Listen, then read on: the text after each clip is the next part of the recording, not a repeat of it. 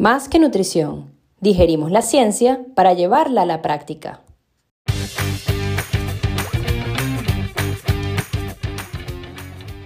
¿Quieres cuestionar y entender la ciencia para llevarla a la práctica y así mejorar el rendimiento y la salud de atletas, personas activas y población general? Acompáñanos en este viaje de compartir información, donde estaremos conversando sobre nutrición, deporte y salud. Somos Paola y Andrea, dos nutricionistas y además corredoras que comparten la misma pasión, la necesidad de divulgar información veraz, actual y práctica. Aquí hablaremos nosotras y también invitaremos a expertos en diferentes áreas relacionadas al deporte y bienestar para crecer y aprender. Bienvenidos a nuestro podcast, Más que Nutrición. Hola a todos, bienvenidos a un episodio de Más que Nutrición, donde vamos a estar compartiendo con un excelentísimo colega Cristian Pureco de México y vamos a estar conversando un poco sobre la quinantropometría en nutrición deportiva.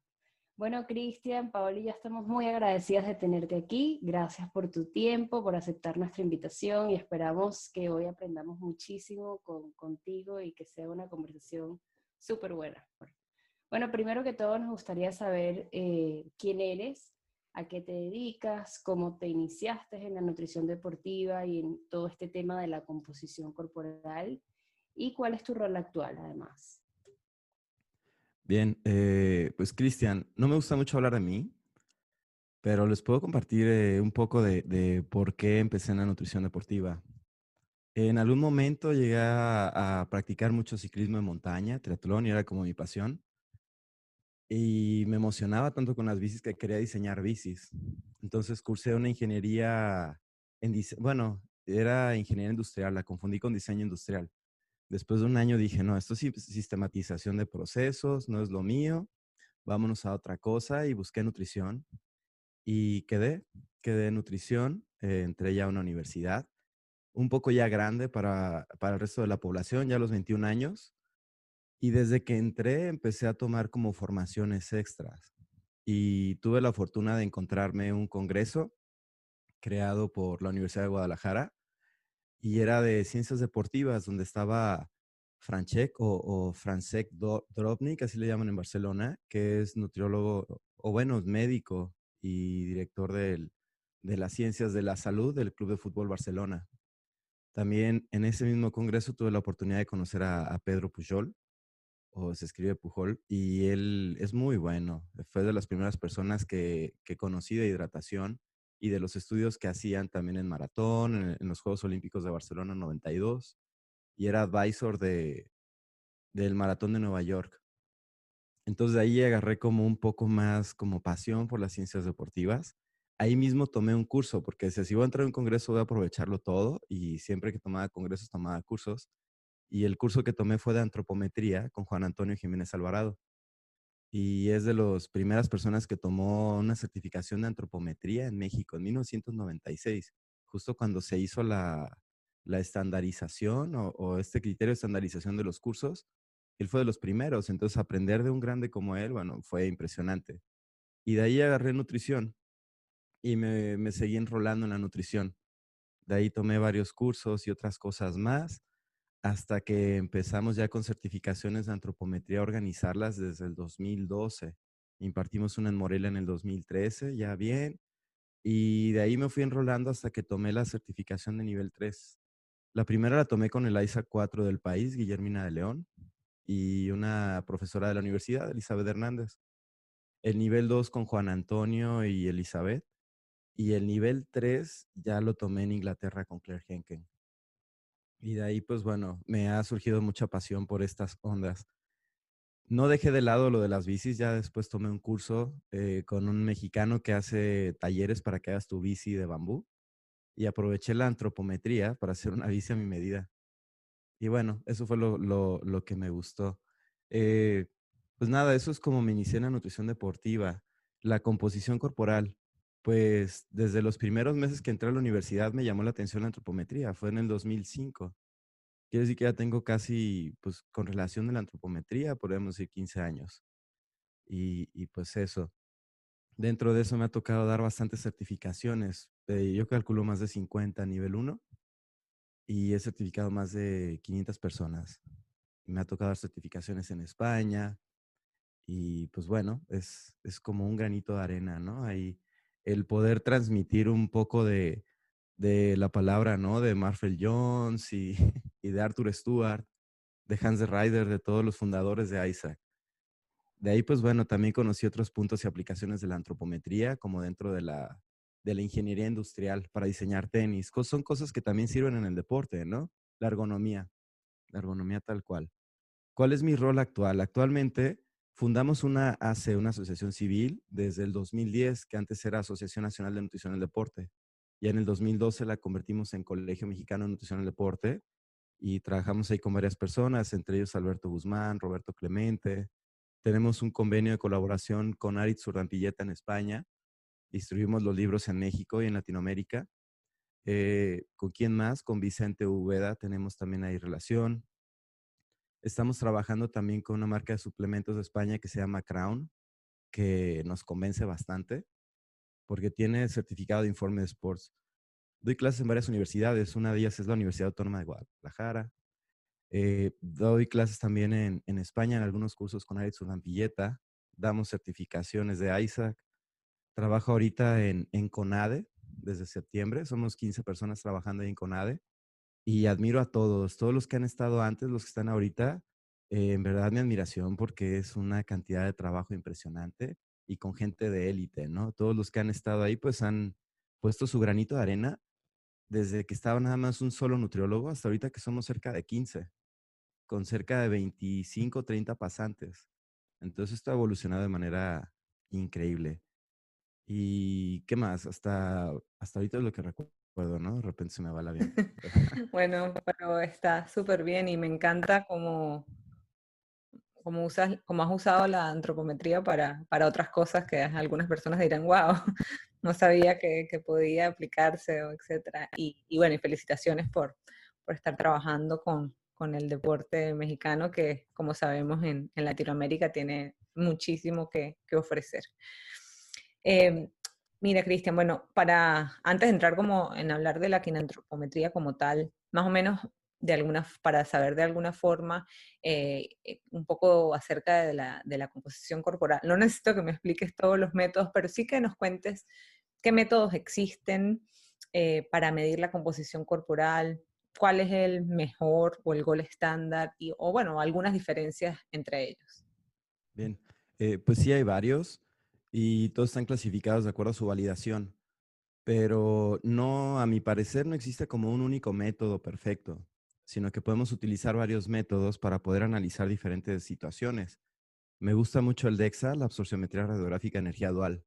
Antes pensábamos que solo se puede hacer una evaluación cada seis meses por la exposición a la radiación, pero con las mejoras de los equipos ya se puede hacer una evaluación cada semana, o mínimo una vez al mes, ¿no? Eh, ya se han hecho modificaciones también para poder analizar solo mediante la luminiscencia o la absorción radiográfica energía dual eh, la cantidad de adiposidad por segmentos, ya que antes se subestimaba en el área abdominal y ahora ya se puede ver como con mayor luminiscencia, ¿no? Eh, ¿Qué más me ha impresionado del DEXA? Que los especialistas del DEXA incluso toman certificaciones cada tres años, como nosotros en antropometría cada cuatro, ¿no? Para que estén en constante actualización sacan desarrollo de nuevo software y lo empiezan a aplicar. Eh, se me hace el mejor método para ver densidad ósea, para medir eh, algunos extremos óseos o bueno, las, los parámetros óseos, me gusta mucho la antropometría. Para medir parámetros de hidratación, me encanta muchísimo la bioimpedancia. Ahorita estoy como fascinado con un equipo que nos prestaron. Eh, estamos midiendo ángulo de fase, líquido extracelular, agua corporal total y me encanta, me encanta ese aparato. Hemos visto que sí, el estado hídrico te afecta mucho en la interpretación de los resultados de, adiposidad o de masa muscular, pero es algo que tú puedes relacionar bueno, fácilmente con el estado de hidratación y sacar tus conclusiones sin estar mintiendo, ¿no? Que alguien dice, ah, pues es que sí bajaste grasa, pero subiste, no sé, en dos días. Y es por deshidratación, para no tener ese tipo de errores. Eh, bueno, eh, me he metido mucho a la bioimpedancia. La antropometría es algo que me encanta y más que nada para analizar los datos crudos, porque con los datos crudos puedes ver muchísimas cosas. Me gusta mucho analizar los pliegues para ver dónde está el área de oportunidad. Y bueno, eh, sabemos claramente que existen pliegues rebeldes a veces, que tenemos un atleta que baja en siete pliegues y uno sube. ¿Cómo podemos explicar eso? Bueno, es un pliegue rebelde, ¿no? Con eso nos lo sacamos de la manga. Pero todos esos métodos me encantan. Claro que el gol estándar sería el de cadáveres, pero ya no se hace ese análisis desde hace años. El último estudio fue en el 84, me parece, 86, con Jan Clarish en Bruselas. Pero, pues sí, son todos esos métodos los que más me encantarían. La bioimpedancia para medir eh, grandes masas o población, eh, una población increíble, se me hace un, pues algo bastante adecuado. Puedes tener evaluaciones en menos de un minuto con resultados confiables. Cuando con una antropometría, depende de lo que vayas a medir, puedes durar, no sé, 20 minutos con un perfil restringido, o hay veces que hacemos ya esta competencia, saber quién mide más rápido y con precisión. Acá nuestro récord ha sido que tres, minutos y medio, cuatro minutos y medio, perfil restringido, cuando antes eran 17 variables, ¿no? Y eso nos pusimos también con Aritz una competencia. ver quién mide mejor, ya. Pero, bueno, bueno, eso es. Tenemos que enfocarnos más con la, con la confianza de nuestros resultados y una evaluación de perfil completo puede tardar entre 20 y 40 minutos. Y estarías quitándole ese tiempo de preparación a los atletas cuando son atletas de alto rendimiento y a veces tienen que prepararse, recuperarse, alimentarse o dar entrevistas. Y ahí tenemos que ver qué es lo mejor. En mi caso, yo utilizo mucho la antropometría de perfil completo en evaluación inicial. Si el sujeto no está en maduración, difícilmente van a cambiar los huesos en cuanto a longitud. O si cambian, sería algo imperceptible o, sería algo, pues bueno, no estadísticamente significativo. Eh, para eso me gusta, para analizar eh, antropométricamente y relacionar con biomecánica.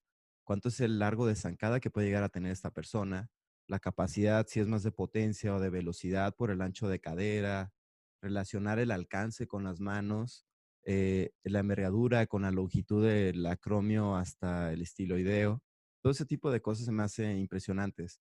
Los mismos pliegues por sí solos. Ya el porcentaje de grasa se me hace un parámetro, pues, que está la gente muy acostumbrada y lo necesitamos como cuando va alguien a la escuela, no sé, tu hijo, no tengo hijos, pero me imagino, va tu hijo a la escuela, ¿cómo te fue en el examen? Bueno, saqué nueve, saqué diez. Y esa es la calificación que la gente está buscando. ¿Cuánto tienes de porcentaje de grasa? Tanto. Ah, te fue bien o te fue mal. Cuando a veces eso no está tan relacionado con el desempeño de, algunas, de algunos atletas, ¿no? Incluso hubo un caso de un portero que le apodaban el gordo y creo que cuando bajó de peso bajó rendimiento y ahí tenemos que ver funcionalidad. Si estamos en deporte buscamos funcionalidad y eso sería como lo que trataría de buscar, ¿no? Dentro de un método para analizar la composición corporal, relacionarlo con la funcionalidad. Ya en parámetros estéticos, bueno, aplicarían otros parámetros. Pero sí, eh, si pudiera confiar, estándar de oro para densidad ósea, de DEXA. Para hidratación, eh, bueno, hay otros métodos, pero me gusta mucho bioimpedancia. Para análisis de la estructura ósea, eh, longitudes, características, me gusta antropometría. Y para adiposidad subcutánea, por cada área, me gusta mucho la antropometría. Entonces, no podría como casarme con una sola técnica, me gustan varias. Sí. pero está increíble y me encanta ese abordaje porque definitivamente todo va a depender primero de lo que estás buscando y de la aplicación que le, que le estás dando, ¿no? A, los datos, al estudio que quieres hacer. Sea, como que no siempre, o sea, siempre estamos eh, como acostumbrados a que tenemos que usar esto a juro o esto, y esto está mal. Pero creo que nos estás abriendo como que el abanico de opciones, como bueno, puede estar también bien otras cosas. Pero bueno, entrando un poco más en la, en la, antropometría como tal, a nosotros también nos encanta el tema de la, de la antropometría. Cuéntanos un poco la aplicación que tiene la antropometría en el deporte, este, también sobre un poco sobre ISAC, el sistema de certificaciones, si han habido cambios también importantes en esta institución en estos últimos años. A ver si nos cuentas un poquito de, de esto. Bien, eh, aplicación en antropometría eh, sería limitante hasta cierto punto con algunas disciplinas porque no se recomienda medir pliegues de más de 30 milímetros. Y ahorita tengo un caso asignado que me emociona muchísimo. Es un atleta de altrofilia, pesa 180 kilos y mide 1,85. levanta 500 kilos de peso muerto. Entonces, hay que ver qué básculas tienen la capacidad para poder evaluarlo. Eh, los pliegues, evidentemente, sería lo que nos complicaría y la impedancia sería algo bueno. La aplicación de la antropometría en esas personas con mucha masa muscular y considerable tejido adiposo, sería difícil también confiar en, la percepción de algunos sitios anatómicos o óseos, por lo cual tendremos que usar otras herramientas. La antropometría me gusta mucho relacionar la longitud del pie para ver qué efecto puede tener con la persona para que tenga estabilidad al correr, al saltar o para nadar. Eh, para clavados me gusta ver las extremidades eh, superiores, inferiores, el tamaño del tronco y la cadera. Eh, lo ideal para un clavadista, creo yo, sería que tenga tronco medio, con la cadera angosta, la cintura escapular ligeramente ancha, extremidades cortas, para que biomecánicamente pueda tener estos giros y tener un buen desempeño dentro de los deportes de, combate, dentro de los deportes de combate me gusta mucho, depende del tipo de deporte, ¿no? Si es box, el ancho de la cadera, la longitud de los brazos, porque si la cadera es angosta, podemos ver que esta persona puede cambiar rápidamente de dirección. Si es de cadera ancha, pues va a ser un noqueador, a lo mejor como Mike Tyson, ¿no? Llega, noquea un golpe de poder y se acabó. También estamos eh, valorando con un entrenador ¿qué sería lo mejor dentro de los deportes de combate? Y creemos que lo mejor y más sano sería que el, atleta salga a noquear. Porque alargar con el objetivo de dar un show, un, combate de box a 12 rounds, estás exponiendo a, muchos golpes que pueden causar alguna lesión cefálica o encefálica en el atleta, ¿no? Aunado con otras estrategias que pueden utilizar como deshidratación extrema, otros factores. Y eso es algo que tenemos que revisar. Eh, pues bueno, eso sería más que nada algo de la aplicación de la antropometría dentro de esto. Se relaciona mucho también en el ciclismo.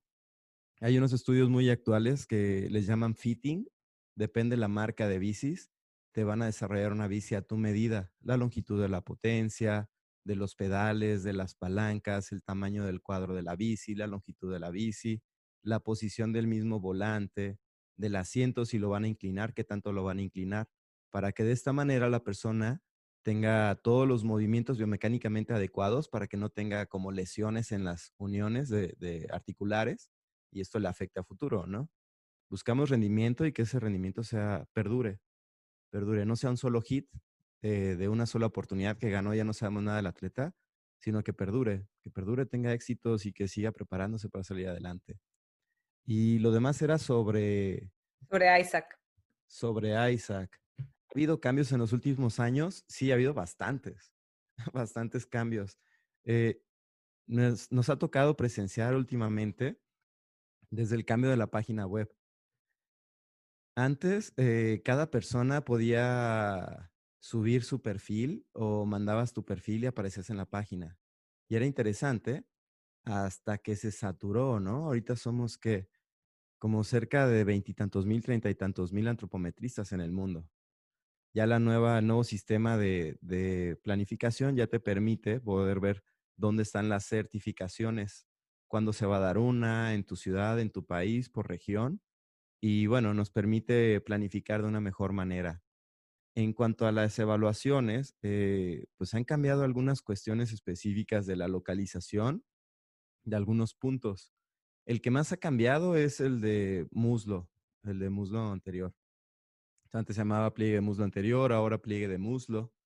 Eh, la pantorrilla, antes se llamaba pantorrilla, ahora se llama pierna, que es más adecuado. Antes teníamos la opción de medir el, pliegue del muslo con la pierna estirada o flexionada, con apoyo de nadie, con apoyo del modelo, eh, entrelazando sus manos por abajo y despegando un poco la piel por la parte anterior, y con ayuda del modelo y, y del anotador que era la posición 1-2 con ABC tipo de medición. Después ya se cambió nada más con la pierna estirada y ahora tenemos con la pierna estirada y tres posiciones cuando antes eran dos. Antes era nada más con ayuda del anotador y con ayuda del anotador y del modelo. Y ahora ya son los tres, las tres formas. Con la pierna estirada, con ayuda de nadie, con ayuda del modelo y con ayuda del modelo y del anotador. ¿Qué se ha agregado? eh, ha habido ahí como algún problema dentro del perímetro de cintura o circunferencia de cintura. Hay muchas maneras de tomar la circunferencia de cintura y la de Isaac no es la misma que la de la OMS. Entonces ahí podríamos tener eh, pues un sesgo en la interpretación de algunos datos, como también el índice de cintura-cadera, ¿no? Es algo que nos afectaría. Y me parece que eso que se agregó de medir el anteroposterior de abdomen es algo pues sumamente importante, porque nos ayuda a evaluar la profundidad de, la adiposidad ubicada en el área abdominal del paciente. Esto lo podemos utilizar a lo mejor con, eh, bueno, tomando el perímetro, relacionando el pliegue del área abdominal y con esto hacer una estimación de la grasa visceral, porque también la localización de la adiposidad puede tener algún efecto. Si tenemos más adiposidad visceral, está relacionada con factores de inflamación, interleucina 6 y otras cosas más, ¿no? Bueno, sería como una de las aplicaciones. ¿Qué otras cosas se han agregado? Estatura parado, estatura sentado. Antes brincábamos de 17 medidas del perfil restringido a 41 del perfil completo. Ahora ya son de 21 a 43. Y se me hace adecuado porque ya no tienes que aprenderte muchas mediciones más. Primero tomas la primera certificación para aprenderte casi la mitad de las mediciones, eh, dominarlas hasta cierto punto o conocerlas de una mejor manera para aplicarlas de una mejor manera y ya no te cueste tanto trabajo tomar la medición, el, el, el nivel 2. Y ya le agregaré nada más 22 medidas más. Se me hace adecuado. El manual ha evolucionado bastante. Tengo, tengo ahí como una historia de los manuales. Pero dentro de los primeros manuales, eh, este es uno de los primeros de los que tuve acceso y fue de los que se publicó en el 96, se imprimió por ahí del, del 2000 y cacho. Eran en blanco y negro, siempre han sido así los folletitos. Y ya depende la región del país donde se localicen, los van a ver con papel bond o a color y ese tipo de cosas. Uno de los que también me han gustado bastante es de los anteriores, ¿no? Este es el que me dieron en Inglaterra. Tenía un papel un poco más grueso. Seguía siendo papel bond en blanco y negro. Mis anotaciones, siempre rayo todo. Uno de los que más me ha gustado es de los que hacen en, en España. Esos de los nuevos. Ya el arillo es metálico. Ya tiene una capa protectora a la portada. Ya nos hace sentir que estamos en una certificación internacional. Antes pagábamos una cantidad, depende del país, es la cantidad que vayan a pagar y de los organizadores por tener unas fotocopias engargoladas. Ahora ya tenemos acceso a unos manuales. Ya nos dan la opción de imprimir a color en blanco y negro. Y una de las adecuaciones tecnológicas es que ya se agregó un código QR. Y con este código QR ustedes pueden escanearlo con el celular y tener acceso a un video para ver la técnica cómo es. Y de esta manera antes, no sé, tomabas una certificación, aprendíamos todos los marcajes y algunas medidas básicas, íbamos a casa y decíamos, vamos a estudiar. Pero era tan pesado que hasta se dormía la gente con el manual en la cara, ¿no? O abrazando el manual. O termina la certificación y dices, ¿cómo se medía este pliegue? ¿O cómo se tomaba esta medida? Ahora ya tienes ahí, pues, una herramienta increíble, ¿no? La tecnología. Increíble el, también cómo ha evolucionado el, pues, la organización. Ahí se ve que, pues, simplemente va siendo mejor y también nosotros, o sea, la importancia de, hacer como esas recertificaciones cada cierto tiempo, porque si no la gente se queda haciendo lo mismo para siempre y ni se entera de, los cambios que, hay. Em, mira, Cristian, eh, en, este, en este tema del, de la quinantropometría, bueno, la mayoría de nuestros oyentes son nutricionistas y muchos conocerán de Isaac y los perfiles y todo esto, pero eh, me gustaría que nos contaras un poco sobre, o sea, este, este, este método de dos, de dos componentes y el de cinco componentes, si nos puedes decir, nos puedes hablar un poco sobre esos dos. Y recuerdo que en un momento existió el de cuatro componentes y después de, desapareció. Si nos cuentas un poco sobre eso. Sí, eh, bueno, eh, básicamente cuando tomas una certificación tienes unas, eh, adquieres herramientas y técnicas para medir varias partes del cuerpo. Y a veces nos quedamos con un vacío, decimos, ¿qué vamos a hacer con todos estos datos? ¿Cómo los vamos a interpretar? Necesitamos una analítica, ¿no? Para ver hacia dónde va nuestro paciente o algunos parámetros de referencia como es difícil obtener a veces algunos parámetros de referencia, más no imposible, como que se desarrollaron también algunas de estas maneras para ver de qué está conformado el cuerpo. Para analizar el cuerpo, pues tenemos que ver de qué lo vamos a dividir. De ahí, pues ya tenemos los varios compartimentos. Uno de ellos es el de dos compartimentos, donde vamos a dividir el cuerpo en lo que es grasa y en lo que no es grasa, basados en, en cuestiones como la densidad, ¿no? El principio de Arquímedes, la densidad de las masas, de que la masa muscular, bueno, tiene una densidad de 1.1 gramos por centímetro cúbico y la grasa tiene una densidad de 0.9007. Entonces, con eso podemos estimar la masa grasa y por diferencia estimar la masa magra. Y ahí ya tenemos un análisis de, una persona. Claro que dentro de esa masa magra está contemplada la grasa esencial, la del encéfalo y la, la de la médula, ¿no? Que esos, bueno, entran ahí. Y pues bueno, ha sido un método que se ha utilizado pues, durante bastante tiempo.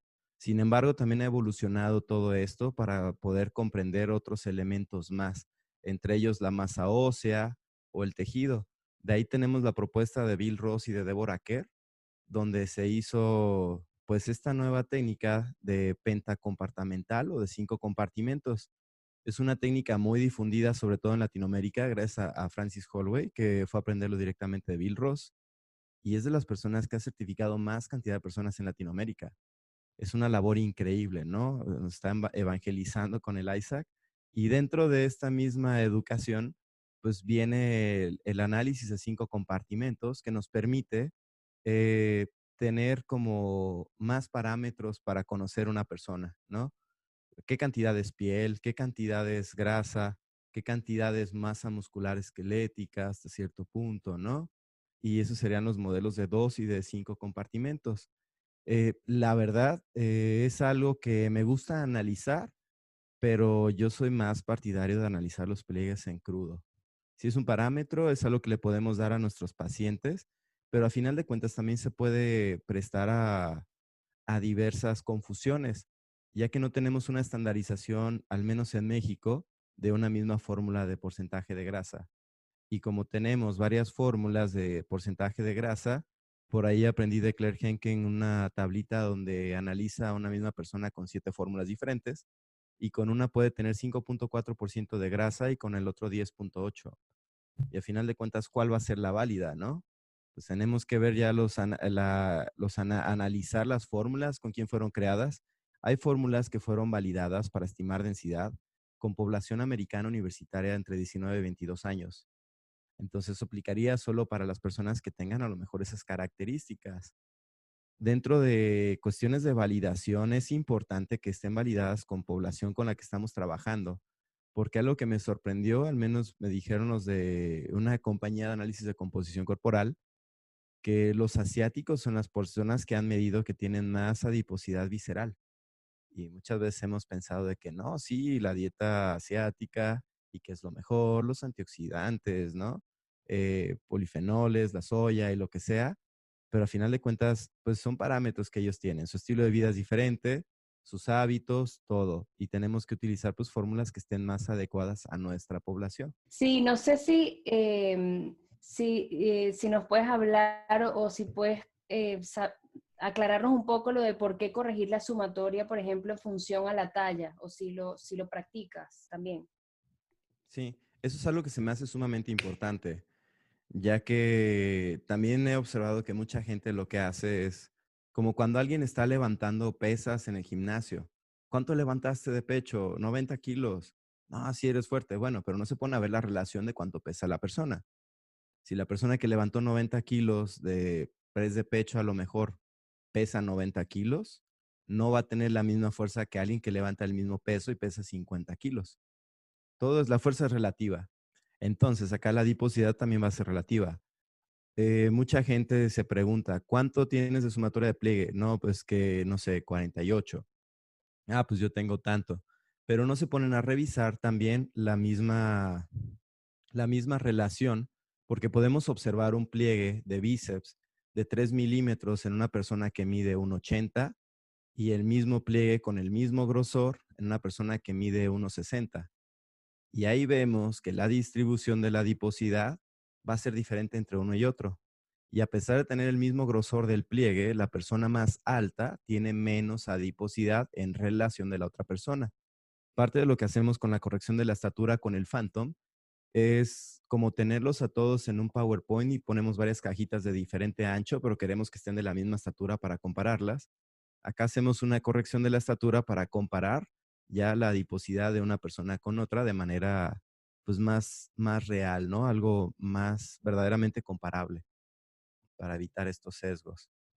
Sí, esto, eso, eso está interesante porque creo que eh, no todos los colegas lo, lo conocen o suena lógico cuando lo dices, pero en el momento uno aprende una cosa y la sigue haciendo de cierta manera y no, pues a veces no conoce todo, ¿no? Entonces está, creo que muchas personas lo, cuando, o sea, cuando lo piensas tiene toda la lógica del mundo, entonces muchas personas pues lo, lo, comenzarán a hacer y, y también diferenciar. Eso me, eso me, o sea, de una, de una forma lógica lo ves así. Si yo mido a todos mis futbolistas, ellos ahora solo piensan, ay, 60, 50, 40, pero hay uno que mide 1,90 y el otro mide 1,60. No, no, no podemos compararlo a uno con, con, el otro y me parece, o sea, yo también lo desconocía, así que aprendí este, contigo algo, algo nuevo que, que, bueno, que ya para esta temporada lo, lo estaré aplicando. Y bueno, es, em, es común. El tema, el tema del Phantom es también complejo, o sea, a uno cuando, cuando estás haciendo la certificación también te lo mencionan y te lo dicen, pero a la hora de interpretarlo es complejo. Bueno, eh, hablamos de Francis Holwig hace ratico y yo ah, estoy haciendo justamente el curso con él de eh, interpretación antropométrica, porque hay muchas cosas que pasan de largo eh, en estas certificaciones por tema de tiempo, sobre todo, porque al final son tres días que obviamente no te da chance de saber de saber y hay que uno indagar más en todo este tema de interpretar, de phantom, de somatotipo, de un montón de cosas que, que uno lo, o sea, cree que sabe, pero no sabe. Sí, a todos nos pasa. Yo incluso me pasó en un principio, somos humanos, tenemos derecho a equivocarnos. Y parte de eso es, sabemos que es una estandarización internacional, pero aún así hay escuelas y hay corrientes. Yo traté de tener formación de diferentes tutores con diferentes escuelas para aprender diferentes perspectivas. Y eso es parte de lo que me ha ayudado un poco. Parte de analizar esa corrección de la estatura es cuando hacemos la corrección de la, para localizar el punto del pliegue abdominal. Tomamos la relación de la estatura con lo del phantom para poder tener ahí una corrección. Y si hacemos corrección de eso, tenemos que hacer corrección de varias cosas más. Wow, no, me, encanta porque ahí uno empieza a decir cuántas cosas estoy haciendo mal. No, de hecho es, es increíble cómo en Isaac eh, son tan apasionados de la antropometría que cuando antes medíamos el punto del patelare, antes se medía con la, con la pierna flexionada y ahora se cambió con la pierna estirada, localizamos la parte superior de la patela y empezamos a flexionar poco a poco hicieron estudios científicos para, para, ver eso, cuál era mejor. Incluso hicieron como para la localización de los sitios anatómicos, que es lo que más debemos de enfatizar. Si te equivocas un centímetro alrededor, del sitio del pliegue, ¿cuánto puede llegar a variar el grosor del pliegue? Que son de 2 a 3 milímetros. Eso venía referenciado en el manual anterior. En el nuevo ya no está, pero podemos hacer como algo de divulgación para que la gente tenga acceso a todos estos artículos que son importantes conocer como cultura general. Sí, creo que, em, claro, porque si la certificación, o sea, si, a ver, cada cuatro años es que, es que haces, ¿verdad? La recertificación. En esos cuatro años pasan muchas cosas. Entonces, quizás interés de uno de ir a buscar, pero también de tener esa información por parte de, de la organización, ¿no? Este, porque cuatro años, imagínate, puede pasar uno cuatro años haciendo, no mal, sino desactualizadas las ciertas cosas, ¿no? incluso cuando se dio la actualización de la nueva forma, yo estaba en Tijuana y me llegó el correo de que a partir de ahora los que reciban este correo tienen que instruir con la nueva actualización. Y dije, bueno, hoy me toca mi certificación, recibí esto a las 8 de la mañana, a las 9 voy a tener que dar la clase, pues a cambiar todo. Y, pues así me tocó.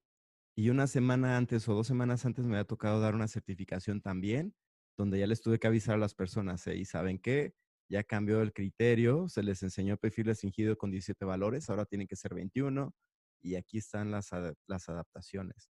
Entonces, en estos últimos cuatro años, ¿qué tanto ha llegado a cambiar eh, o se ha actualizado ha mejorado Isaac? Y ahí podemos ver todo lo que puede llegar a pasar. Conforme, bueno, estamos en una época mediática revolucionaria donde todo esto ya nos da cuestiones inesperadas y adaptaciones y nos tenemos que ajustar a eso. Y eso también no dudo que se vaya a hacer alguna actualización después en el manual, donde se hagan recomendaciones de evaluaciones antropométricas en cuestiones de pandemia, ¿no? Sería como algo Así histórico. Mira, ahora también de manera práctica, por ejemplo, hay, hay, hay, mm, hay, muchas personas que solo se quedan con, o sea, solo hacen el perfil 1 y, y, bueno, por X motivo no les interesa o qué sé yo, este, no continúan con, con el perfil 2, ¿no?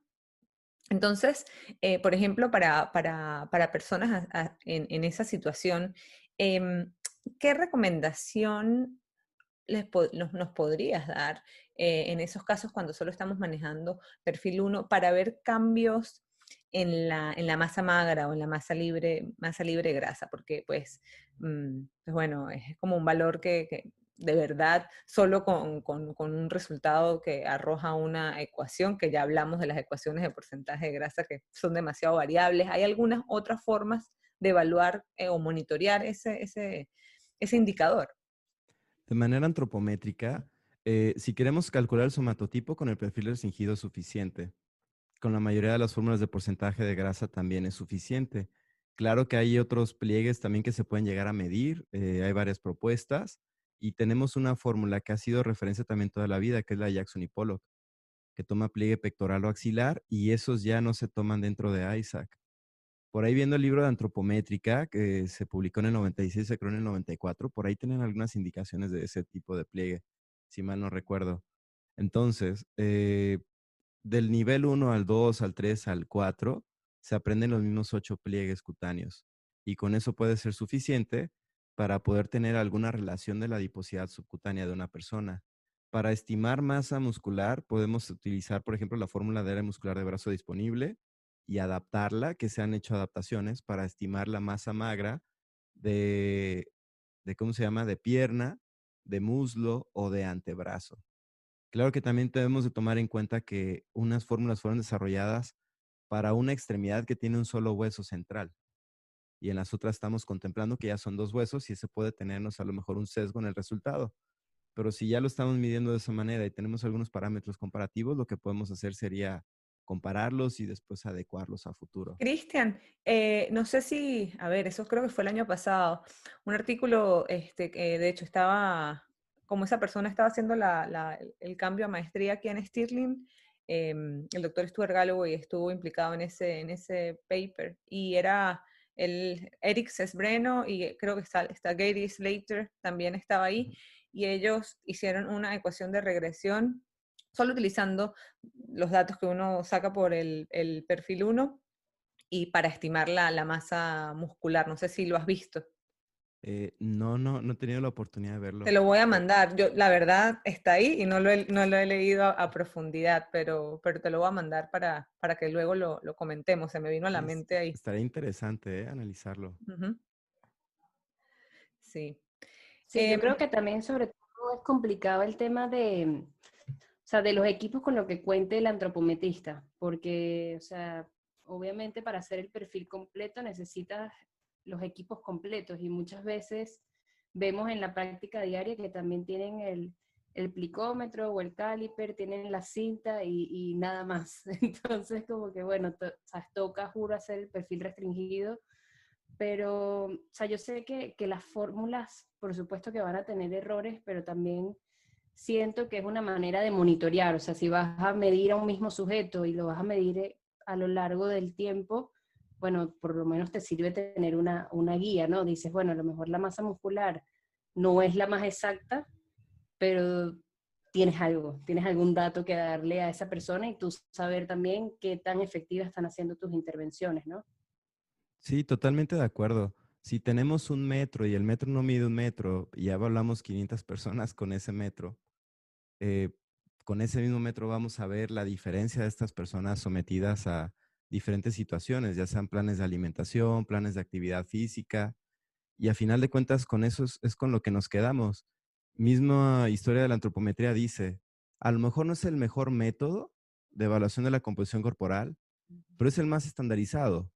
Y cerca de 30 mil personas estamos midiendo eso y entre todos se han medido cuántas personas desde hace cuántos años y tenemos ahí los parámetros donde tenemos también ya algunas fórmulas aplicadas para tener esa referencia.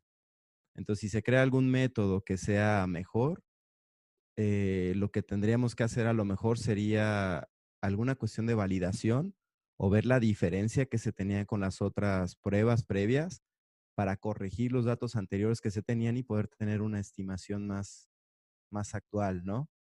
Claro. Bueno, y, entrando un poco en el método de cinco componentes, em, ¿en qué factores reside la importancia de aplicar este método y monitorear la composición corporal a partir de este? O sea, ¿cuál es la importancia, las limitaciones y, por ejemplo, las, ventajas de saber y de conocer el índice músculo óseo? Bien, una de las mejores aplicaciones de eso es relacionar la masa, el índice músculo óseo donde podemos estimar la cantidad de masa muscular que puede llegar a tener una persona. Y algo de lo que se ha relacionado bastante si una persona tiene una acumulación de masa muscular atípica, exagerada, y relacionarlo con el consumo de sustancias dopantes.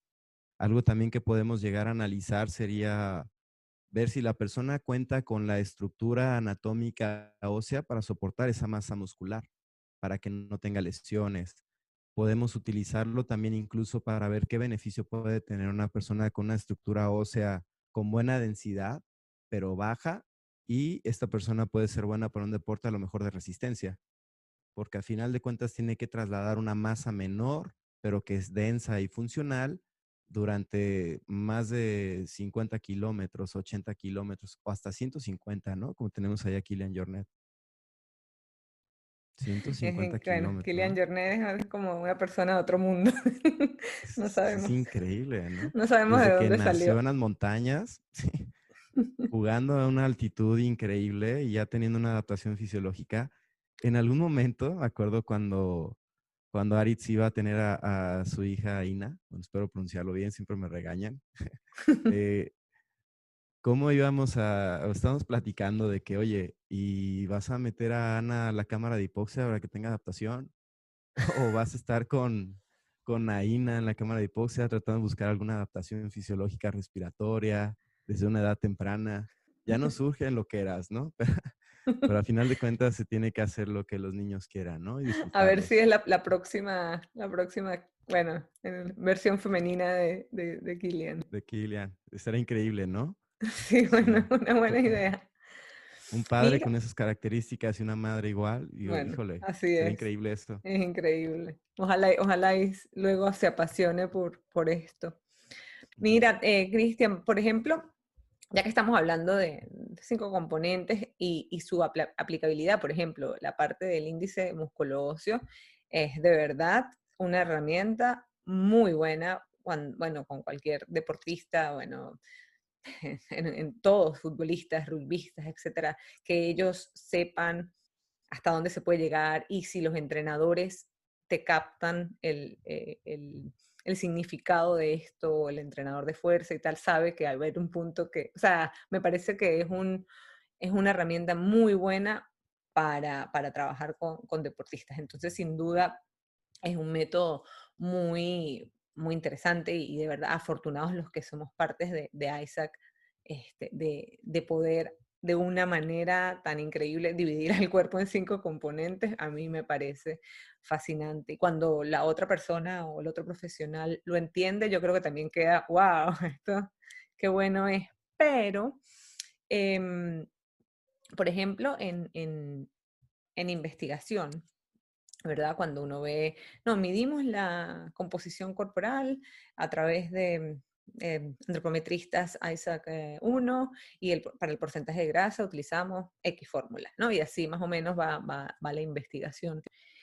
¿Por qué? O sea, eh, el, tema de la validación de este método, si nos puedes hablar un poco sobre el estado de esta validación, por qué no está validado, qué información eh, maneja respecto a eso. Sabemos que está validado eh, contra cadáveres, pero ¿por qué no en, investigación no están utilizados? E incluso aquí en el Reino Unido, que, es en donde me desempeño, em, pues la gente hace Isaac 1 y muy pocas personas hacen Isaac 2 y cuando eh, llegué al club de fútbol con todos estos aparatos a medir aquí, a medir los huesos y eso, me miraron como que, ¿qué es esto? Entonces hay un poco de, de ignorancia también al respecto.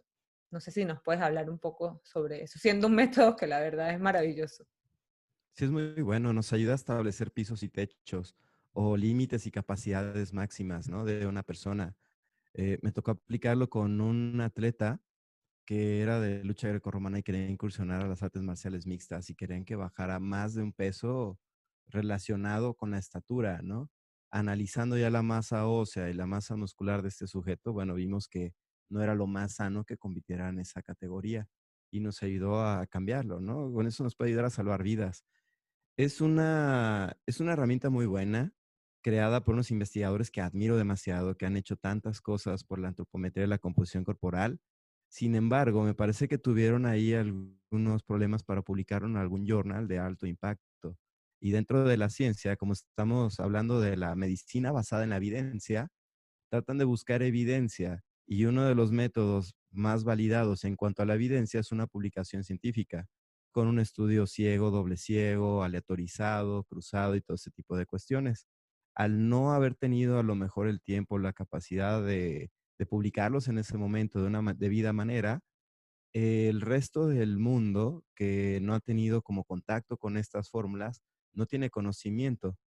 Y ahí lo que tendríamos que hacer sería unirnos a lo mejor con antropometristas y como una especie también de homenaje a Bill Ross y a Deborah Kerr, actualizar esto con diversas partes del mundo. Ahorita ustedes están en Escocia, en Australia, México. Hay que aprovechar que tenemos esta unión como antropometristas internacionales y tratar de validar esta, esta fórmula, replicando las mismas condiciones en una población actual, a lo mejor ya no en cadáveres, pero sí en todas las demás eh, características, y publicarlo ya para que la gente lo conozca y lo aplique más en otras áreas. Por ejemplo, en Alemania no hay ISAC 4, no hay ISAC 3. Bueno, ahí está, ¿no? estamos viendo en los países de Centroamérica donde tampoco está como tan conocida la, antropometría. O en alguna conferencia que dio un colega por allá por Panamá, le preguntaron, ¿qué es eso? Y era una fotoamplicómetro. ¿Y para qué sirve? Y digo, son herramientas que puede la gente llegar a, aplicar y utilizar y, y, conocer de una mejor manera a su población. Y esto les puede ayudar a lo mejor para mejorar el rendimiento de sus atletas.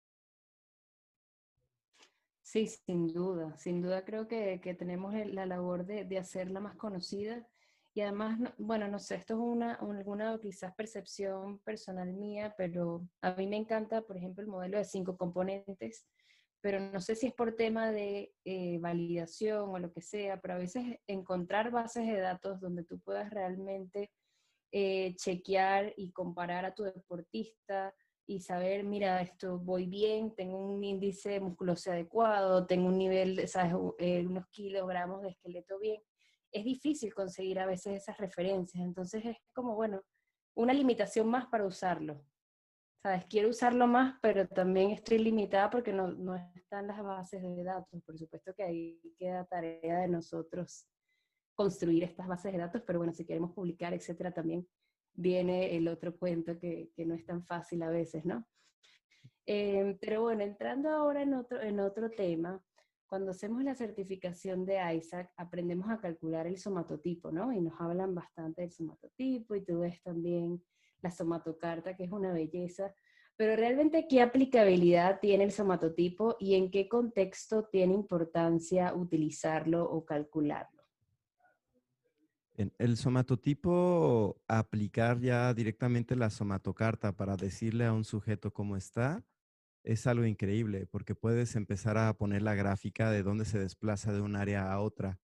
El conocer cómo se encuentra un atleta en diferentes etapas de entrenamiento nos ayuda también a, a ver el comportamiento, cuánto tiempo va a tardar en llegar a su forma deportiva, si está ya en su forma deportiva o todo ese tipo de cuestiones.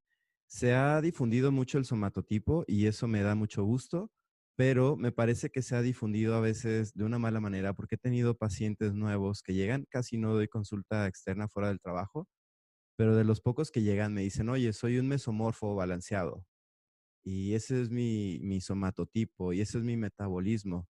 Pero a final de cuentas, al medir el somatotipo, no estamos midiendo más que parámetros antropométricos y nada metabólico. No podemos decir, como algunas publicaciones que hay por ahí en redes sociales, mesomorfo tiene un metabolismo tal, ¿no? Endomorfo, metabolismo lento, ectomorfo, metabolismo acelerado. Cuando solo estamos viendo algunos parámetros antropométricos, si queremos ver cuestiones de metabolismo, tenemos que ver ya gasometrías, análisis de sustratos energéticos. Entonces, sería como, primero, tratar de corregir esa desinformación que existe sobre el somatotipo. También se ha hablado de que a veces no se puede trasladar, no sé, naciste endomorfo y va a ser endomorfo toda la vida.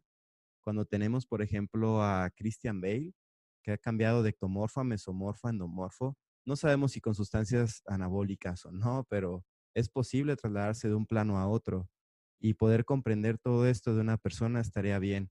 Eh, a mí me gusta mucho eso para aplicarlos en, como un tipo de especie de gráfica de dispersión y ahí podemos analizar una población considerable de cierta disciplina y ver a lo mejor dónde están concentrados los defensas, los porteros, los delanteros, los medios, y estos empezarlos a segmentar y observar, bueno, de todos estos cuáles son los que destacan y poder tener como algún parámetro de referencia o una medida de referencia del somatotipo.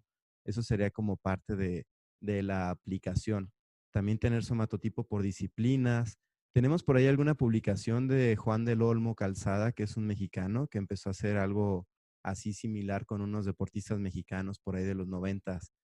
Y también tenemos, eh, hay otras tablas, hay unas que se publicaron en España de Vicky Pons y ellos evaluaron a una infinidad de atletas y ahí también hicieron como su gráfica por disciplina, separando masculinos y femeninos y esa sería como una de las, de las aplicaciones también, creo yo, que pudiéramos hacer ya con el somatotipo. Sí, además que el, o sea, por ejemplo, eso cuando dices, cuando, por ejemplo, en un equipo de fútbol, etcétera, eh, están, están, o sea, es muy bonito ver, ¿no? Cómo, cómo se ven dispersos ahí en el, en el gráfico. Y, y es, es, también cuando uno le da la información al, al, paciente, al jugador, al, atleta y le muestra, es fascinante. Pero también esto de que ahora hay hasta dietas según el somatotipo y eso a veces uno dice, wow, ¿a dónde estamos llegando?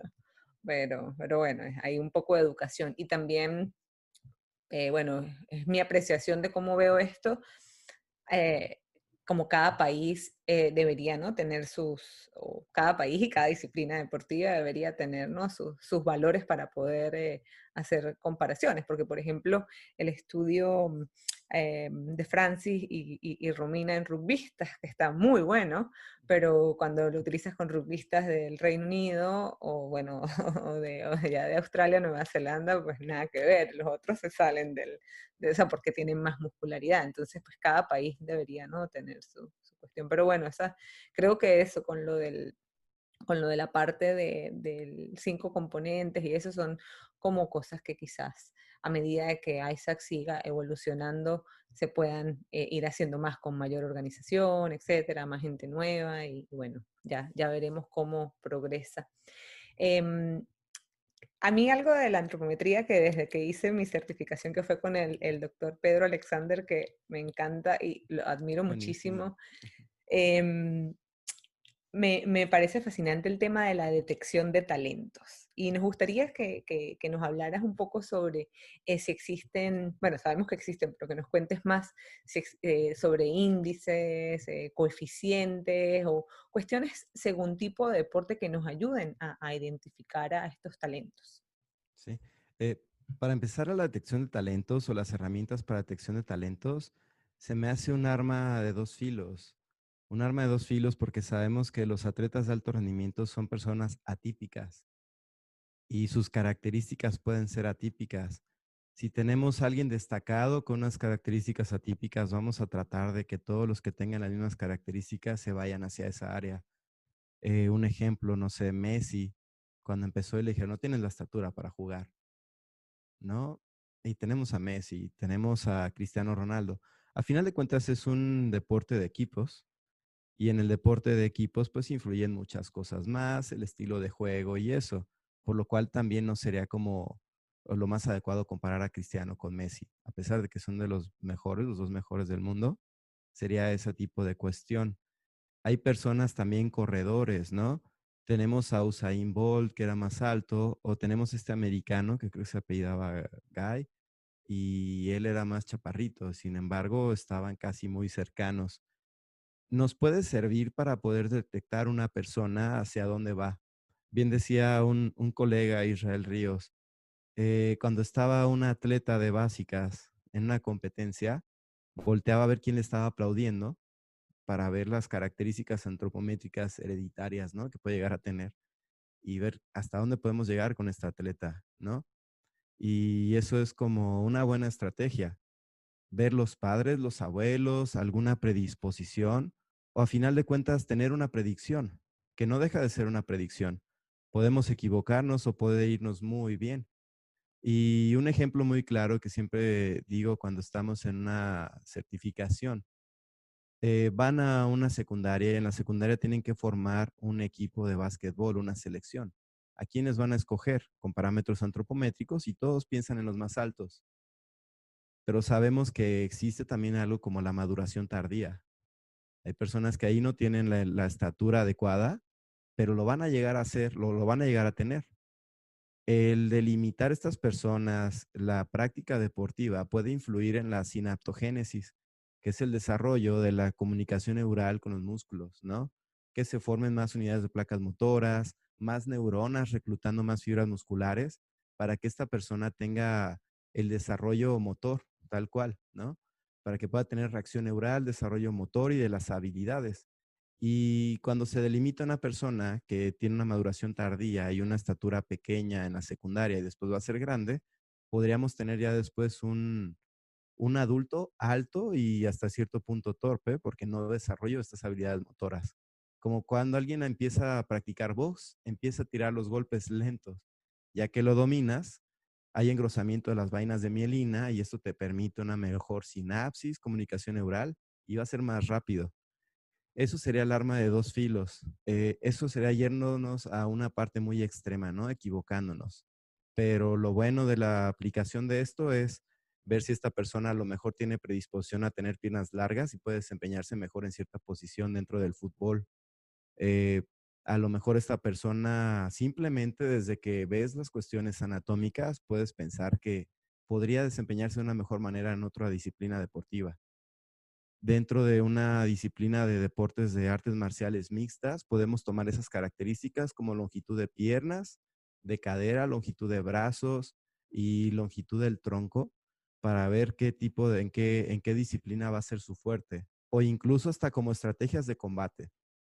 Podemos ver una persona con piernas largas y pensar que se va a dejar ir con técnicas de kickboxing, ¿no? O alguien que tiene brazos más largos y se va a dedicar a puro striking o va a boxear. O alguien con brazos más cortos y piernas cortas, cadera ancha, sabemos que se va a ir al suelo, al jiu-jitsu, a aplicar llaves. Por la longitud de las extremidades cortas va a ser más difícil romper la llave en ellos pero también puedes utilizar eso como estrategia. Sabe que tengo piernas largas y sabe que voy a ir a patear, pues lo voy a sorprender con una llave, ¿no? Eh, todo es estrategia a final de cuentas y tenemos que tomar la mayor cantidad de variables que puedan influir para poder tener una estrategia. Siempre me gusta pensar, si respondo a esto, puede haber cuatro escenarios diferentes. O si hacemos esto, puede haber cuatro escenarios diferentes. ¿Qué voy a hacer en este eh, escenario uno, dos, tres o cuatro? Y así nos podemos preparar para, para pues, varias cuestiones que puedan llegar a pasar para lograr nuestros objetivos. Y eso se puede aplicar en detección de talentos, ¿no? A lo mejor esta persona puede ser mejor para salto de valla que 400, pero a lo mejor eh, tiene talento nato para el 400. No hay que dejarlo de lado. Empezamos a probar las dos disciplinas, a ver con cuál se siente más cómodo, cuál le gusta, porque también hay personas que les gustan más unas disciplinas y no se dedican a ello. Tenemos, no sé, Carlos Vela, que es un futbolista increíble y le encanta el básquetbol. Michael Jordan, que le encantaba el béisbol, ¿no? Y es uno de los mejores basquetbolistas que tenemos en la historia. Total, totalmente. No, en verdad lo de la antropometría a mí me parece fascinante y esa área en específico es como, wow, o sea, todo lo que puedes hacer y todo lo que puedes saber además de esa persona, simplemente sabiendo un poco de cómo son sus segmentos, biomecánica, o sea, qué tan apto está para esto, me parece que es un mundo increíble. Pero bueno, ahora entrando en un tema súper actual, Estamos ahora justamente en toda esta época, bueno, yo no sé si realmente llamarla post-COVID-19 o, o que seguimos en el COVID-19, pero ¿cómo deberíamos abordar las mediciones antropométricas y de composición corporal en esta era? Y en caso de seguir, de tener que seguir aplicando este distanciamiento social, ¿qué alternativas podemos utilizar para monitorear la composición corporal? Bien. Eh, sí es algo que nos ha cambiado la vida de manera rotunda. Pienso que no todos los países, algunos ya están en la fase post-COVID, otros están en pre-COVID y otros en per-COVID. Es algo de lo que tiene como la inseguridad para ver si van a realizar los Juegos Olímpicos el siguiente año, porque algunos países se pueden reactivar antes que otros y la preparación deportiva puede ser diferente.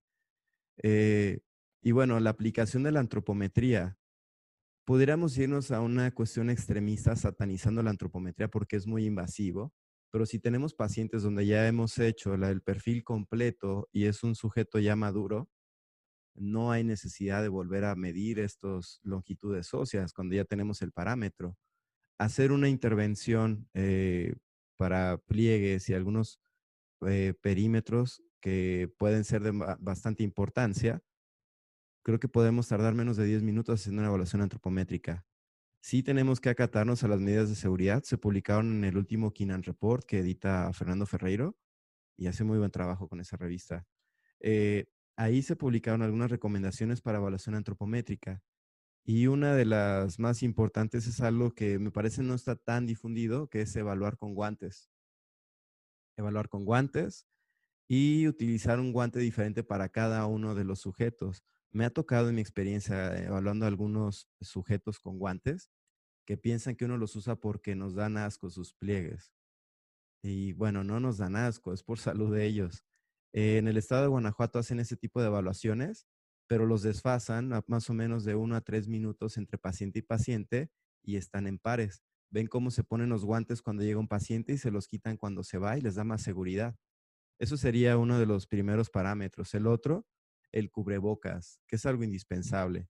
El cubrebocas, pues ya lo tendremos que utilizar sí o sí y alguno específico con filtro de partículas. Eh, ¿Qué más? La careta. Sabemos que la antropometría, bueno, bien lo dice el doctor Esparza, cuando estamos haciendo una evaluación antropométrica y tenemos calor, es la temperatura ideal para el modelo, porque nosotros estamos cubiertos y el modelo está expuesto. Entonces, ahora con todos estos implementos, puede ser algo más incómodo para nosotros, pero no importa, nos estamos sacrificando con el objetivo de tener una evaluación adecuada de nuestros pacientes y asegurando las medidas sanitarias.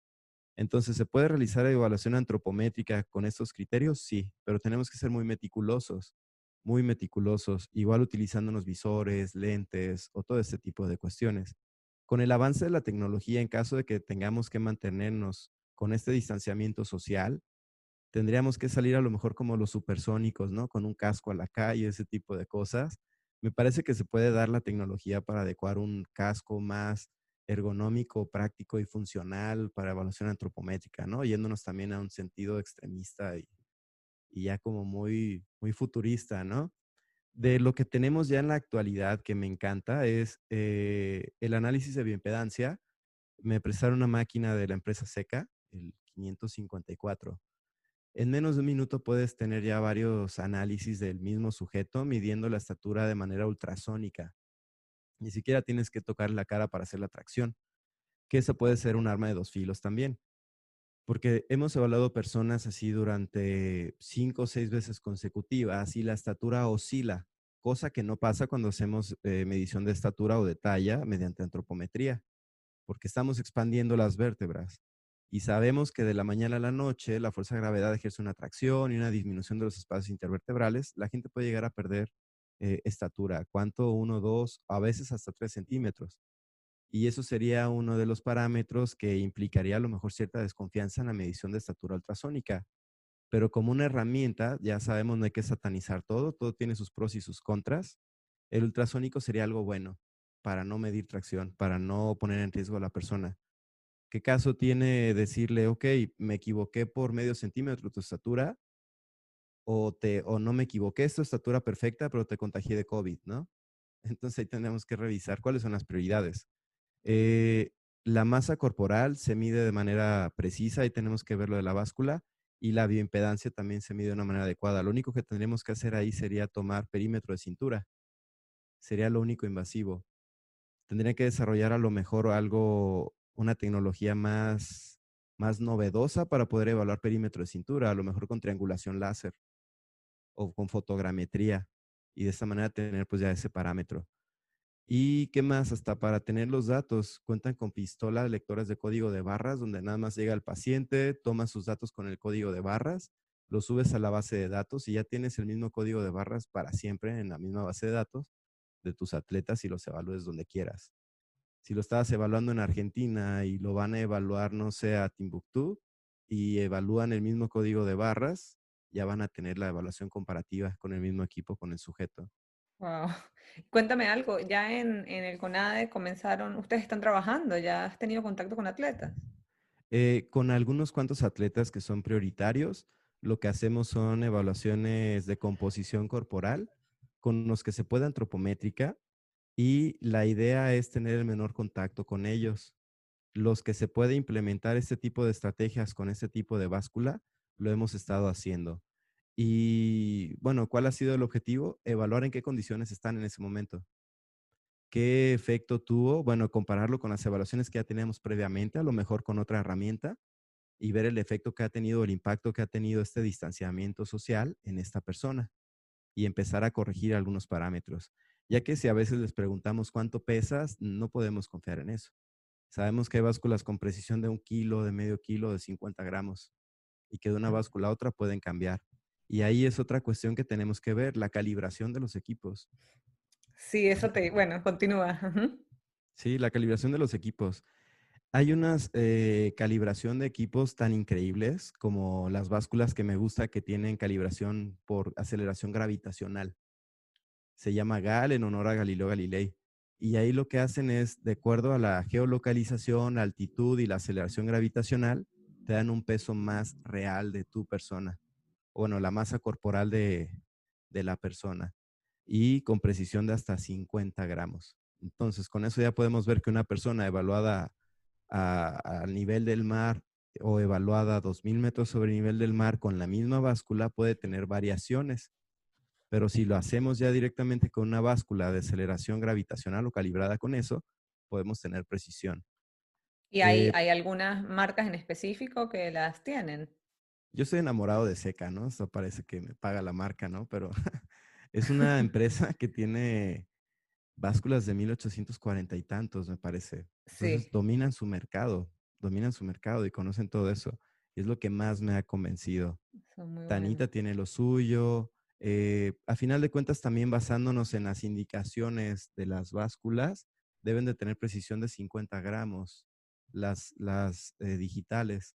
Las manuales precisión de 100 gramos y la mayoría de las básculas tienen precisión de 100 gramos, más no todas las digitales. Cristian, antes de, cerrar, eh, ¿puedes hablarnos un poquito de la calibración del caliper? Que yo creo que es algo que mucha gente deja de hacer, se le olvida. Háblanos un poco de la importancia de calibrarlo y si, bueno, tienes algún tip para hacer la, calibración del mismo. Sí, eh, los, los caliper o también le llaman plicómetros se pueden calibrar de dos maneras. Uno es la fuerza de contracción de las pinzas y la otra el indicador para ver si en, el momento que estás teniendo una presión en el gatillo, para que haya una, una apertura de las pinzas, sea la apertura adecuada la que te está dando la lectura. Para eso tenemos bloques de calibración o si no tenemos bloques de calibración, lo que pueden utilizar es un vernier. Y el vernier colocarlo justamente en el centro de las ramas, de los puntos de aplicación de las ramas, para ver la lectura. Sí me ha tocado ver algunos equipos que están dañados en cuanto a la lectura, ¿no? Y plicómetros de limitación Slim Guide o del mismo Slim Guide. No sé cómo le hacen para doblar esta ramita del indicador de plástico, pero lo logran hacer algunas personas. Esa sería una de las principales cuestiones para calibrarlo, ¿no? Y la otra es la, fuerza de presión que ejercen las, las ramas al cerrarse. Me parece, eh, bueno, no quiero equivocarme, pero es como de, aquí lo voy a revisar rápidamente, ¿no? Para no equivocarme. ¿Cuánto es la fuerza de presión que debe de ejercer el plicómetro? 10 gramos por milímetro cuadrado. Quiere decir que cuando se cierran las ramas, tienen que ejercer esta presión de 10 gramos por milímetro cuadrado. Si el resorte es muy nuevo y no ejerce esta, esta fuerza de 10 gramos por milímetro cuadrado, sino más, hasta 12, podemos tener el riesgo de que el plicómetro presione de más y la persona salga con menos grasa de la real, porque el plicómetro está presionando de más. Lo que más puede llegar a pasar, eh, que a mí me gusta mucho, por ejemplo, Sescorf para los plicómetros desechables. Eh, Slim Guide no te dice cuándo se fabricó el plicómetro de plástico. Sescorf, con cada plicómetro que compras, te dice el mes y el año de fabricación. Entonces, si ya tienes un plicómetro que estuvo guardado a lo mejor dos años o tres años en bodega, muy probablemente los resortes ya están vencidos y la fuerza de presión que ejercen las ramas es de menos de 10 gramos por milímetro cuadrado, puede llegar a ser hasta de 6. Y con esta fuerza insuficiente, te va a salir una persona con más grasa de lo que en realidad tiene, porque no se está presionando de una manera adecuada. Pero bueno, eh, somos tan frikis que calibramos hasta las cintas métricas aquí. Antropómetros, segmómetros, todo. Bueno, pero eso está excelente. Además, si quieres tener unos buenos datos, tienes que tener todo calibrado, ¿no? Bueno, Cristian, hemos llegado al final de nuestro episodio del día de hoy y queríamos hacerte la última pregunta que ya no tiene nada que ver con antropometría, ni con nutrición, ni con nada de eso, sino más bien de ti. Dijiste al principio que no te gustaba mucho hablar de ti, pero me gustaría que nos, solo nos contaras si tuvieras que elegir alguna característica de tu personalidad o un hábito que tengas y recomendarlo a los demás oyentes, ¿cuál o cuáles serían? Bueno, eh, pues ¿qué sería? Dudar de todo. Hay veces que platicamos con personas que son referentes y por simplemente escucharlo de quién es, decimos, wow, es la ley. Y algo que me quedó muy grabado es, eh, Francis en algún momento dijo que seguía ciegamente a una persona y cuando fue a un congreso se atrevió a, pues bueno, a, decirle al ponente que lo que estaba diciendo estaba mal.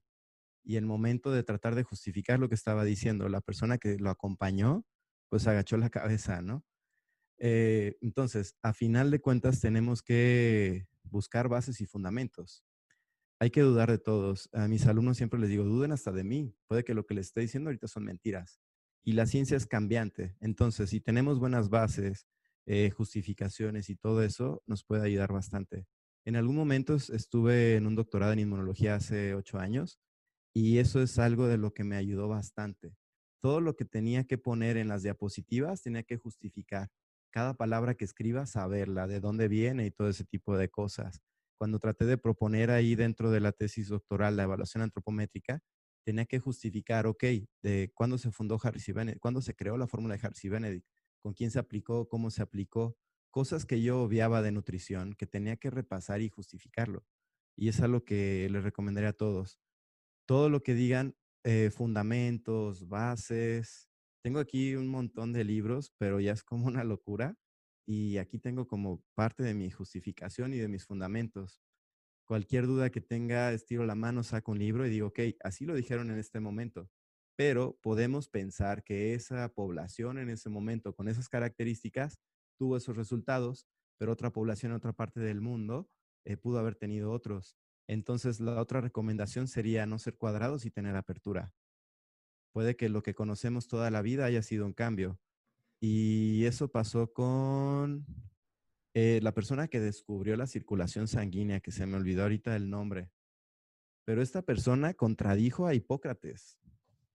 A Hipócrates, ¿por qué? Porque ellos pensaban que la circulación venía del estómago o del área abdominal. Y él les dice, no, viene del corazón. No, pero tú estás loco. Bueno, fue en 1600 años, fue en el año 1600. Y un dato importante, la anestesia se descubrió hasta 1800. Entonces hacían vivisecciones sin anestesia. que hacían? Les cortaban las cuerdas bucales, ¿no? Entonces, este sujeto tuvo que hacer una vivisección para poder abrir el tórax y demostrarles, este es el corazón. Y si tapamos este vaso sanguíneo, sale sangre o no sale sangre o tenemos estas modificaciones. La circulación viene del corazón. Y aún así le dijeron que estaba loco y ya después, bueno, ganó un premio Nobel. William Harvey se llama, William Harvey. Wow, está muy buena, sí. está excelente. Y, y me encanta tu, o sea, el tema de, siempre cuestionarnos las cosas me, parece fundamental, independientemente de con quién estemos hablando. Eh, a mí me gusta mucho la, filosofía y sigo en algunos youtubers ahí que están emergiendo en la parte filosófica y en estos días vi, o sea, el muchacho estaba entrevistando a, lo que podríamos decir su ídolo, o sea, ¿verdad? En, esa, en ese tema del que estaban hablando que era el ateísmo y, y no, no, o sea, no, no, había cosas que no, no le parecían y pues básicamente se las refutó y, eso me ahí me quedé enganchada con ese youtuber porque eso es lo que tú quieres ver, ¿no? O sea, no solo seguir, seguir, seguir, sino también pues armar tu, tu propio criterio, que es súper importante. Sí, el desarrollar el pensamiento. Bueno, Cristian, muchísimas gracias por acompañarnos hoy y bueno, pues esperamos tenerte de vuelta. De nuevo, gracias a ustedes por la confianza y, por esta oportunidad. Me las admiro mucho, es un buen proyecto y espero siga adelante. Vale. Gracias, un placer. el placer es mío. Bye, hasta luego. Esto fue Más que Nutrición. Suscríbanse y compartan este podcast si les gustó. Hasta el próximo episodio. Chao.